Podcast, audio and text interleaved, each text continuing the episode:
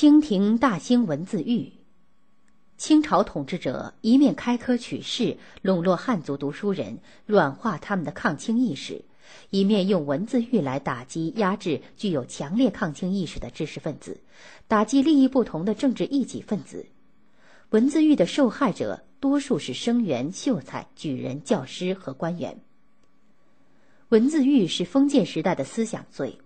由于作者文章中的某些字句，或由于整个主题触犯了统治者的政治忌讳，而给作者甚至读者定罪；或者统治者捕风捉影，根据文章中似是而非的字句，强行解释为触犯他们的政治忌讳，而给作者罗织罪名，这样制造出来的案件叫文字狱。文字狱在古代就有。但是清朝初期，康熙、雍正、乾隆三朝一百多年中出现的最多、最严重、最残酷，大小案件数百起，因冤狱被杀头、抄家、充军、做苦役、做奴隶的人不计其数。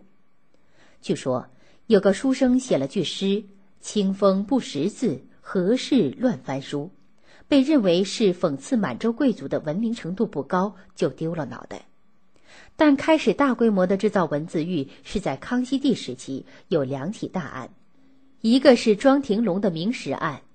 庄廷龙是浙江归安县的财主，他花钱买的一部明代学者写的没有出版过的书稿《列朝诸臣传》，写的是明朝历史。他找了几个人帮他稍加修改，补充崇祯朝的事迹，改名为《明史》，刻板印行。书中有些话是明朝人口气，如称明朝官员降清为叛变，直接称呼清太祖努尔哈赤的名字。庄廷龙死后，有人告发此事，被康熙帝钦定为最大的逆案。庄廷龙的尸体被从棺材里拖出来砍头，他的儿子被杀，家被抄，刻书、印书、买书、藏书、读书的人杀头的杀头，充军的充军。有的官员因为处理不力，也被革职处死，共杀害了七十多条人命。后来，安徽桐城有个读书人叫戴明士，编了部《南山集》，集中有些文章详细记叙南明永历皇帝抗清斗争的历史，这又触犯了清朝的忌讳。戴明士中了进士，做翰林院编修，被人揭发，定为大逆不道，遭凌迟处死。一小块一小块的切割受刑者身体的肉，让他在极端痛苦中死亡。他的祖父、父亲、子孙、兄弟以及叔伯、侄子，凡年满十六岁的全部斩首。妇女送给满洲功臣做奴隶，受株连三百多人。这是第二桩大案。康熙帝去世后，继位的雍正帝残暴不亚于康熙帝，他疑心很重，处理文字狱的手段更辣。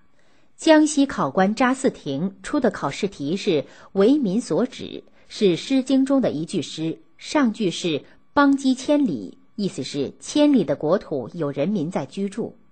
但有人告发出题者别有用心，说“为”是雍字去头，“指”是正字去头。这句话暗示要杀雍正的头。雍正大怒，说：“你要我的头，我先砍你的头。”查嗣庭被关在监狱里病死。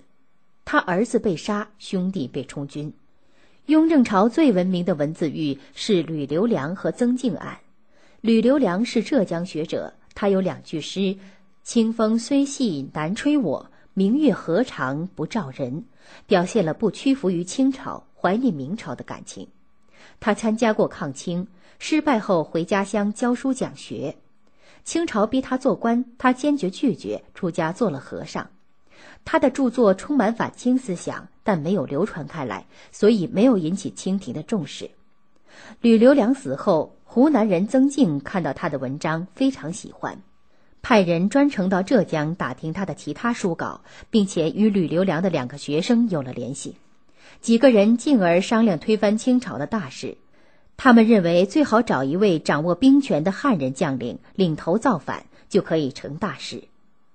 当时坐镇陕西、甘肃的清朝大将军岳钟琪，据说是宋朝抗金英雄岳飞的后代，他们就将希望寄托在岳钟琪的身上。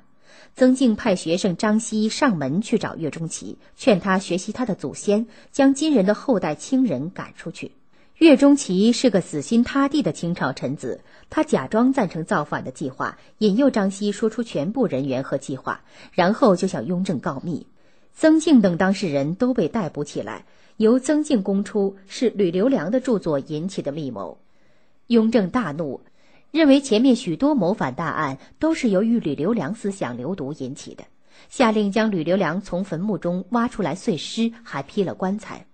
吕留良的后代和他的学生被满门抄斩，只有曾静没有被杀。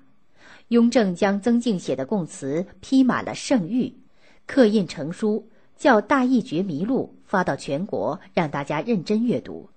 他要用这作为反面教材，让人们从思想上认识到反对大清朝是有罪的。他的手段又超过康熙帝一筹。